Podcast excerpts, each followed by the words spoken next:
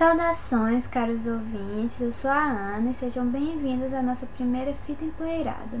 O nosso tema de hoje vai ser sagrado, uma santa meio diferente que foi suprimida da Igreja Católica. Estou falando de Santa Virgem Forte, ou como diria um bom amigo meu, Jesus de Drag. Senta aí que eu vou te contar essa história.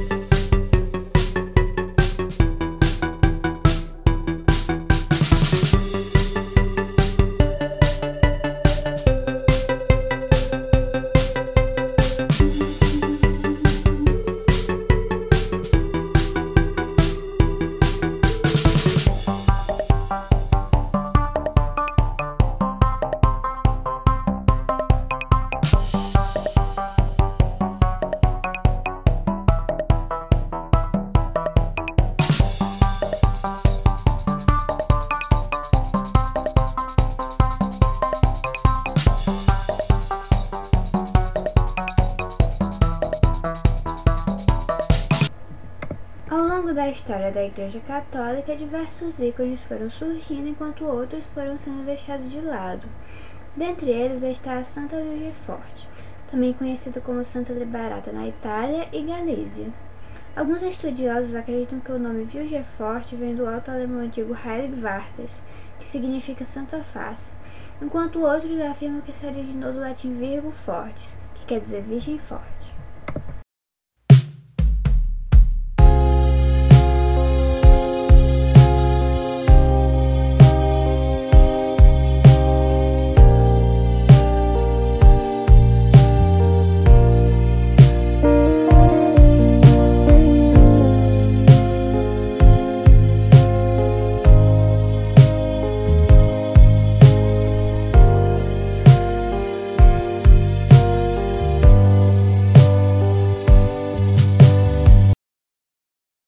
Sua história conta que ela nasceu num parto de nove gêmeas e era filha de um rei pagão da antiga Lusitânia.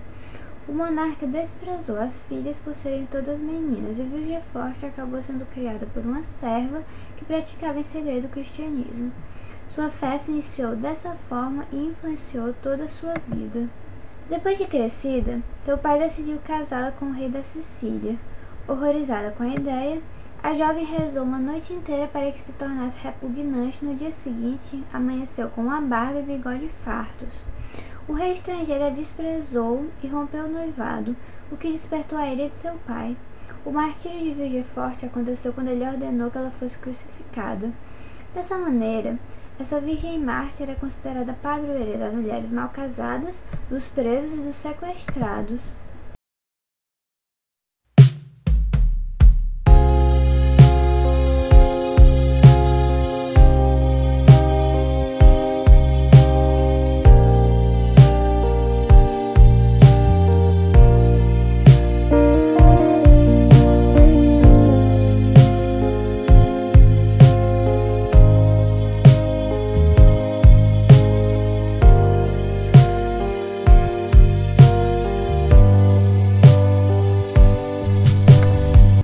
Iconografia antiga, era comum que fosse representada na cruz com um violinista a seus pés e um sapato de ouro caído. Isso se deve a uma antiga lenda segundo a qual, certa vez, um sapato de ouro caiu de uma imagem da santa perto de um devoto pobre, que depois se tornou violinista. Popular no final da Idade Média, Santa Virgem Forte acabou sendo suprimida do catolicismo oficial em 1969, quando o Papa Paulo VI tornou seu culto opcional.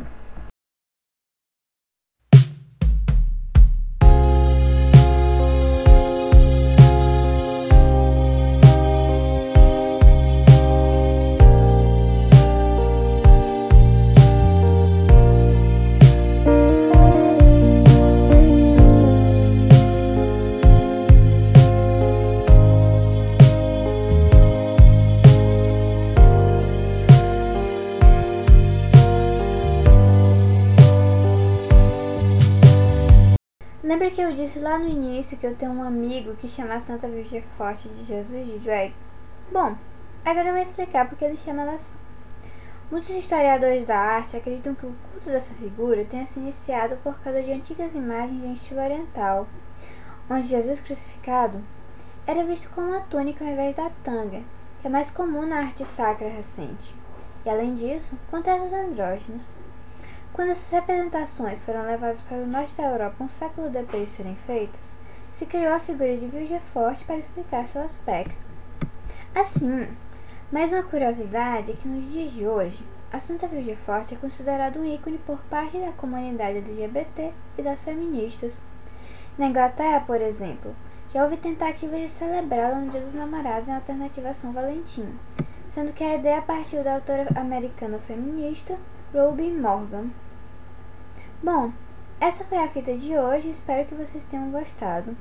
Se vocês quiserem mais informações sobre as próximas fitas, Siga o Instagram do podcast e o Twitter que estão na descrição. Ah, também podem me seguir nas minhas redes pessoais que estão com o endereço aqui. Até a próxima!